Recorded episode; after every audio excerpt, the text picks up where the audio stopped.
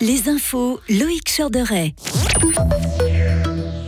Un bombardement russe a fait 8 morts et 13 blessés aujourd'hui. Il a visé la ville de Liman dans l'est du pays. Depuis début juin, l'armée ukrainienne tente de regagner des territoires en main russe. Le conflit dure maintenant depuis 500 jours exactement. Le président ukrainien Volodymyr Zelensky a d'ailleurs salué aujourd'hui le courage de son peuple.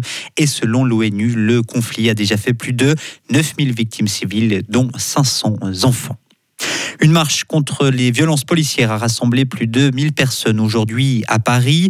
D'autres manifestations ont eu lieu ailleurs en France, quelques jours après la mort du jeune Naël, tué lors d'une arrestation.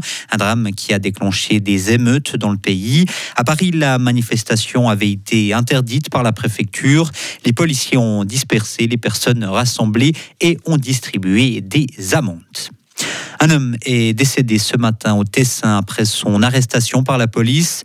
Le quadragénaire muni d'un couteau était entré dans un magasin. Il criait et courait. Lorsque des agents sont arrivés sur les lieux, l'homme s'est effondré puis a résisté. Il a finalement pu être désarmé et menotté. Selon la police locale, il s'est alors senti mal, il a perdu connaissance et il est décédé peu après, malgré les tentatives de réanimation. Une enquête a été ouverte et une autopsie sera réalisée la Suisse veut renforcer sa coopération avec le Pakistan, pays fortement touché par le réchauffement climatique. Le conseiller fédéral Ignazio Cassis est en ce moment en visite dans le pays. Le but est notamment de collaborer sur la gestion des risques de catastrophes. L'année passée, des inondations avaient causé 1700 morts au Pakistan. On reste avec le Conseil fédéral et ses membres qui prendront eux aussi quelques vacances cet été, enfin avec peut-être quelques documents à lire dans leur valise quand même, parce qu'été ou pas, certains dossiers n'attendent pas. Sarah Camporini en rando ou à vélo, c'est le programme estival de Viola Amerde, en bonne chef du département des sports, entrecoupé quand même de quelques rendez-vous officiels. La dernière venue du gouvernement, la jurassienne Elisabeth Baumschneider, se rendra elle en Espagne les 20 et 21 juillet, pas pour profiter du soleil et de la plage, mais pour une réunion informelle des ministres de la Justice et des Affaires intérieures. Albert Rochety se croira un petit break en Corse, tout en continuant, promis juré, à veiller sur l'approvisionnement énergétique du pays.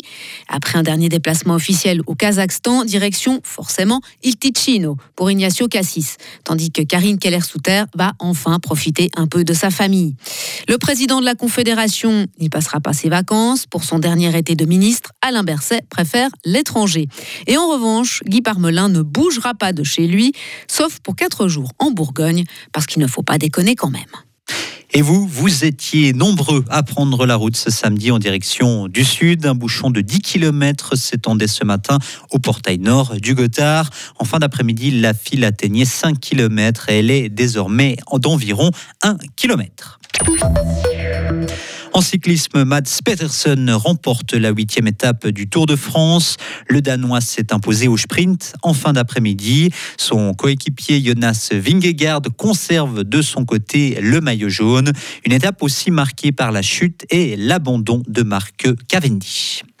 En football, David Derea quitte Manchester United. C'est le bon moment pour moi de relever un nouveau défi, a annoncé le gardien de 32 ans aujourd'hui. L'Espagnol évoluait avec Manu depuis 12 ans. Son contrat était arrivé à terme et aucun accord n'a été trouvé avec le club. Selon les médias anglais, les Red Devils souhaitent engager le Camerounais André Onana pour succéder à Derea. Pas de surprise en Formule 1. Max Verstappen a signé la pole position en vue du GP de Silverstone. Le néerlandais devance l'anglais Lando Norris et l'australien Oscar Piastri.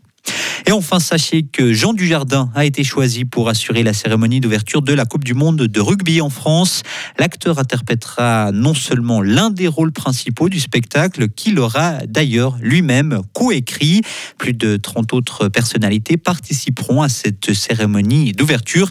Elle aura lieu le 8 septembre. Retrouvez toute l'info sur frappe et frappe.ch.